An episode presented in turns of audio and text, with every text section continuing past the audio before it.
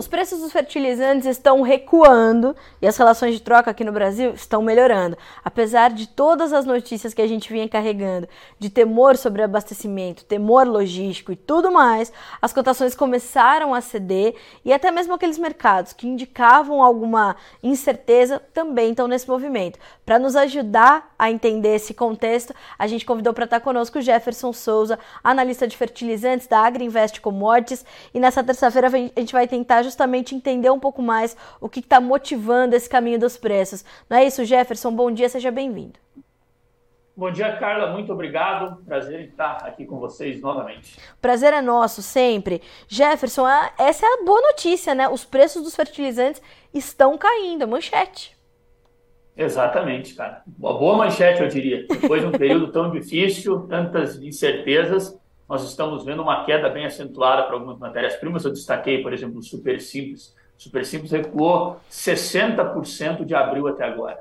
A relação de troca no Super Simples, que era 20 sacas de soja, agora está próxima a 10 sacas de soja para uma tonelada de fertilizante, pegando a referência no Porto de Paranaguá. Então você percebe que com a queda no fertilizante, o mais importante que está acontecendo no mercado é uma melhora no poder de compra do produtor rural. Isso é muito bom. Isso é muito bom. E do outro lado, nós temos uma incerteza ainda dos nitrogenados, nós conversávamos sobre isso. Só que até mesmo o nitrogênio, o caso da ureia, ela vem de uma leve queda no mercado brasileiro. Então, essa demanda enfraquecida que nós vemos por aqui, estoques elevados, estão contribuindo para o quê? Para uma queda, uma queda, eu acredito que pode ser momentânea, ou vai depender do andar da carruagem, claro, porque a Europa não resolveu a situação dela. Da última vez que nós conversamos, eu destacava que aproximadamente 70% da produção europeia estava comprometida. Hoje eu acredito que é um pouco mais até mesmo. Então a situação tá. europeia não foi resolvida, mas aqui no Brasil nós temos esse ar positivo e os preços estão recuando também da ureia. Certo. Bom, Jefferson, o que, que primeiro está motivando essa, esse, essa pressão generalizada sobre os preços? Aí, claro, se você quiser é, destacar pontos para cada um, para cada grupo de fertilizantes, mas eu queria entender se há uhum. um fator que é comum para todos eles e que promove, portanto, esse movimento de baixa.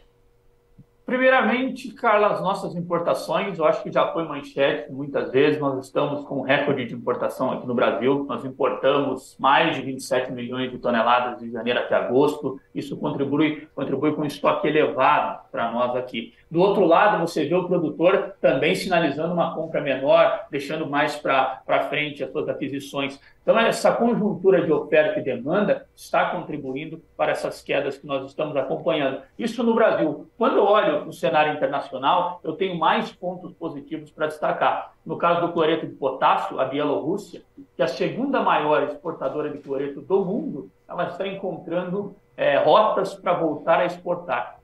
É, lá no mês de fevereiro, o que, que aconteceu? A Bielorrússia ela foi impedida de utilizar o porto de Câimbra na Lituânia. Esse episódio, claro, colocou uma incerteza muito grande no mercado de cloreto de potássio. Sim. Porque a segunda maior exportadora do mundo, ela estava com dificuldades.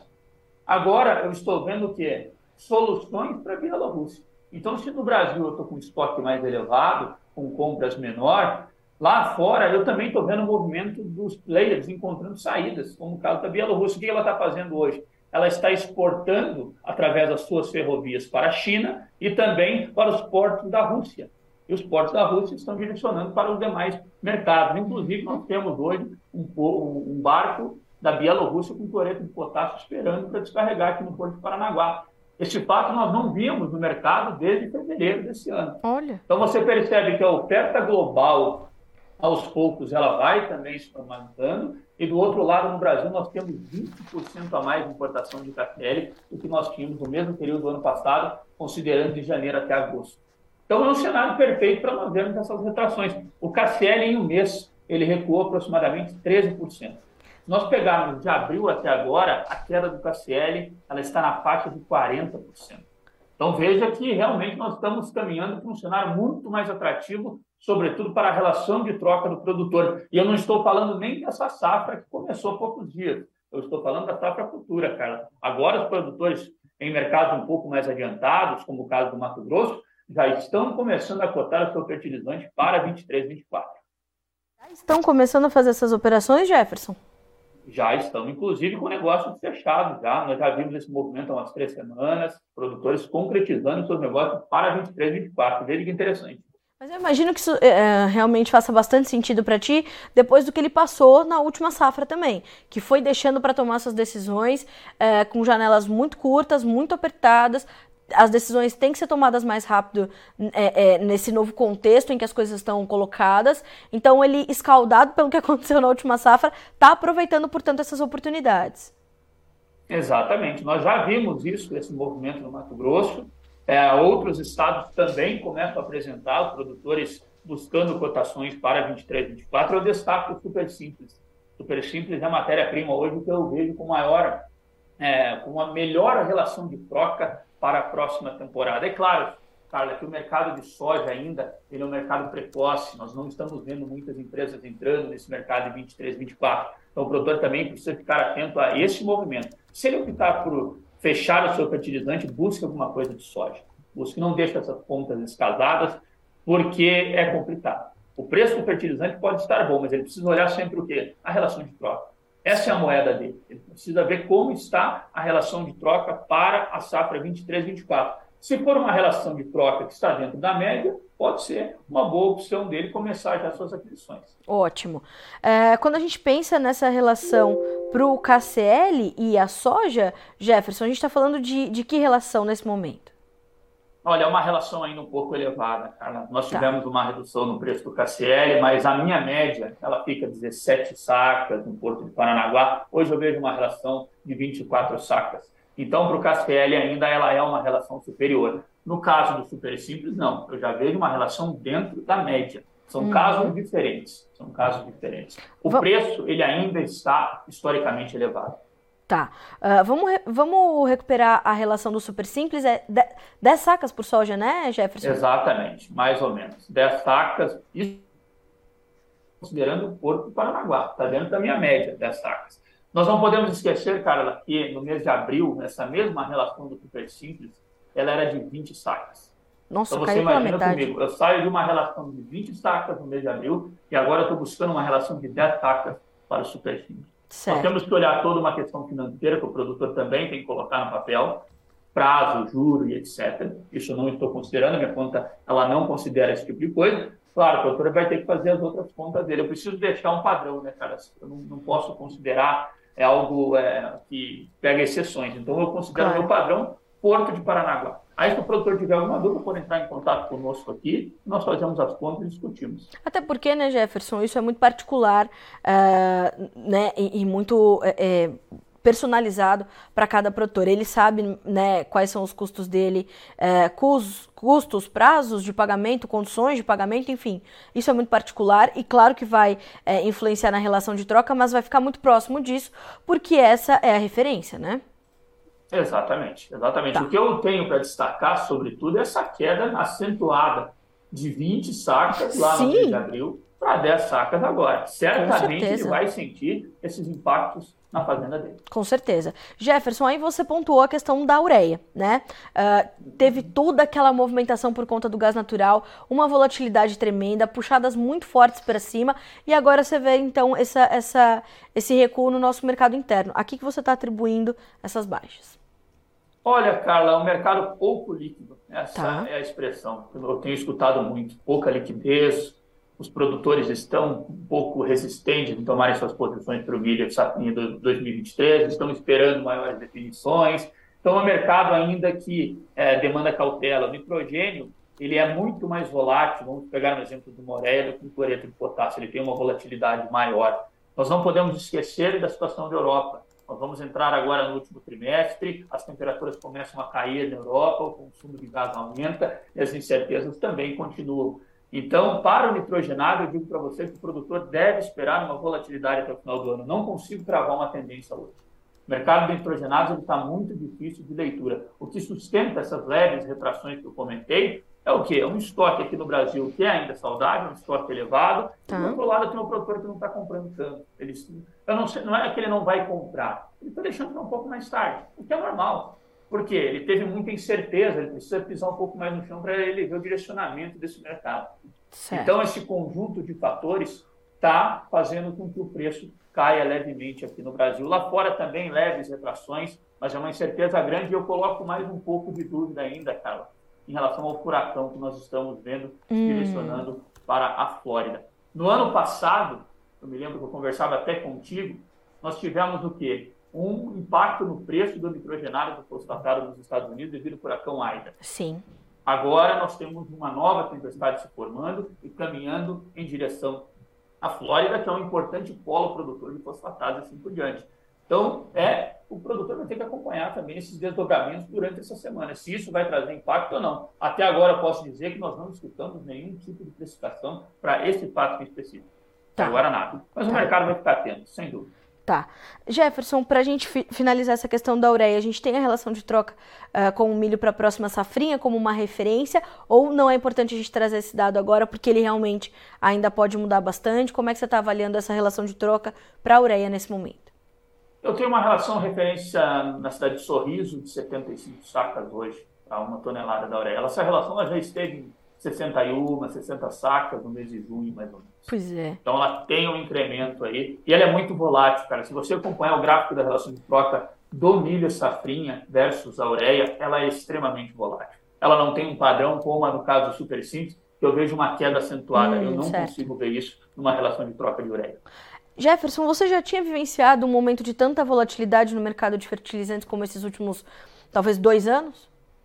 Dois, Olha, eu sou anos? um pouco novo eu sou um pouco novo ainda, né? Mas o pessoal que acompanha o mercado lá de 2008, eles realmente relataram que foi, foi algo semelhante, semelhante, ao que nós estamos vivendo agora. Semelhante ao que nós estamos vivendo. É uma crise, eu posso traçar um paralelo com 2008. Eu não tenho nenhuma outra parecida nesse passado recente. Vamos pegar de 2000 para cá. Sim. Se você analisar, até eu posso compartilhar, sempre compartilho o gráfico contigo. Se você olhar a minha relação de troca para as principais matérias-primas, de 2010, 2011, ela é uma relação muito reta, ela é flat. Então, uhum. o produtor não encontrava grandes volatilidades no preço do fertilizante. Acompanhava um pouco até mesmo a tendência da soja, a tendência do milho e assim por diante. Agora, não.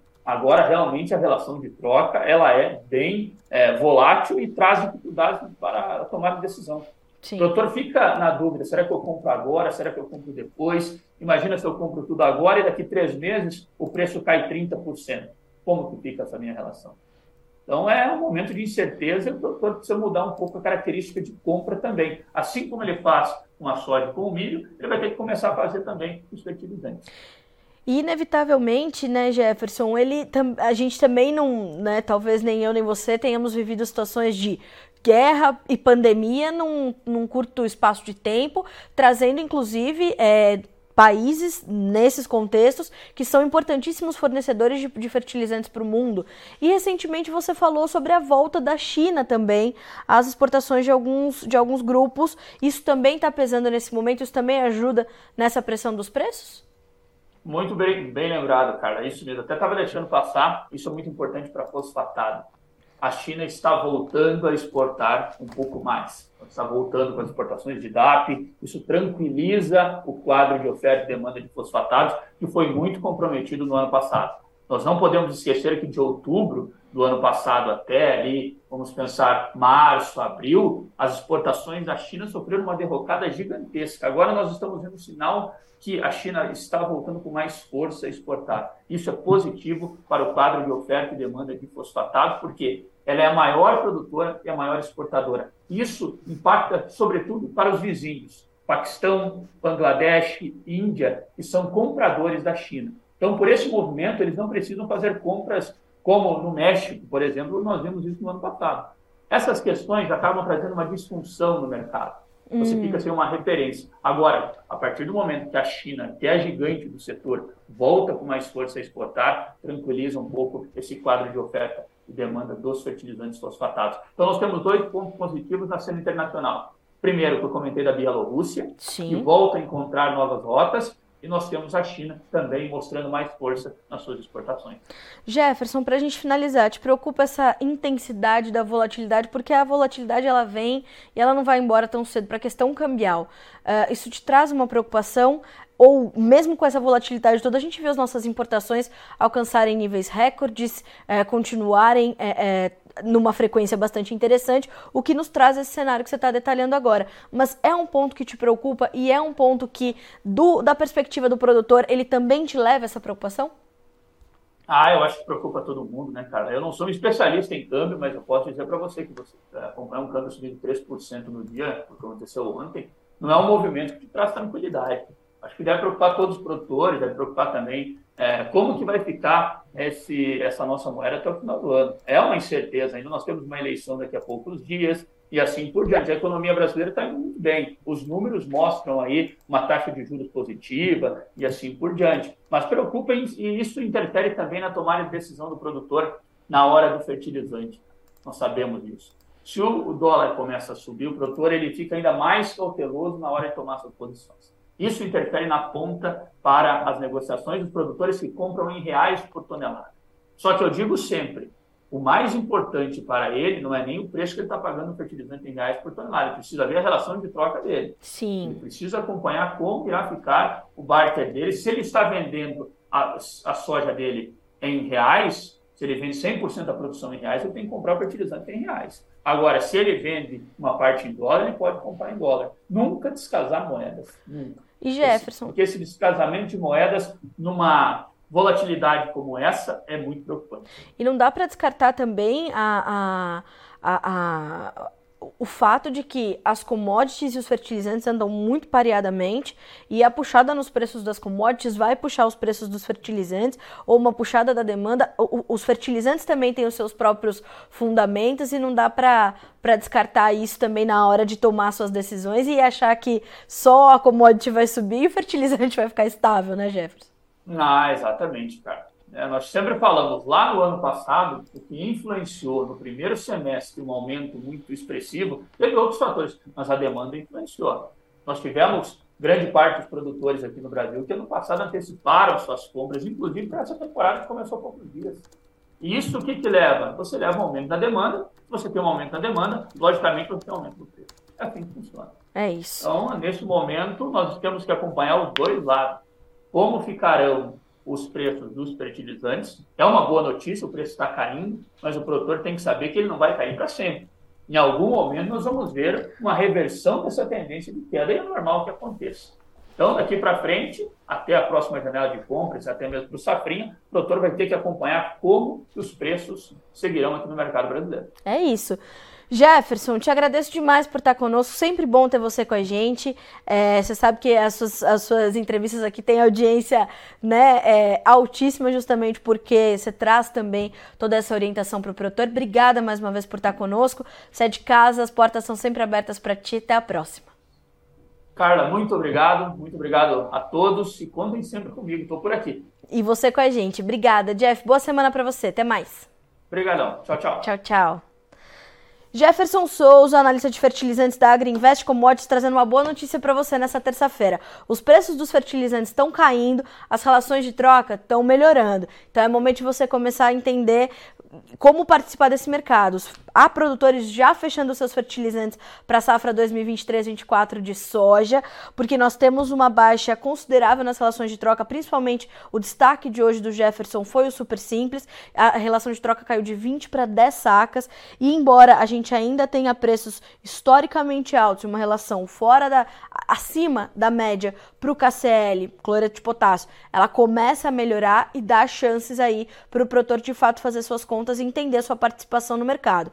Mais do que isso, atenção também aos preços da ureia. Apesar de toda essa confusão nos nitrogenados, mais de 60% da capacidade europeia comprometida por conta das altas do gás natural, a gente vê aqui no Brasil os preços cedendo um pouquinho, uh, isso refletindo uma falta de liquidez no mercado. Ou seja, o produtor que está pensando na próxima safrinha ainda não está fazendo as suas compras de ureia. Então, faça suas contas também e veja se talvez não seja esse momento de participar. Lembrando, cada produtor vai ter a sua particularidade, vai ter as suas relações de troca ali personalizadas pelo preço uh, em que quer vender também o seu produto. Então faça suas contas, conheça a fundo os seus custos de produção, entenda as oportunidades que o mercado está te oferecendo. A gente fica por aqui com esse boletim, mas a nossa programação continua. Notícias Agrícolas 25 anos ao lado do produtor rural. Participe das nossas mídias sociais no Facebook Notícias Agrícolas, no Instagram, arroba Notícias Agrícolas e em nosso Twitter, arroba Noteagri. E para assistir todos os vídeos, se inscreva no YouTube, na Twitch, no Notícias Agrícolas Oficial.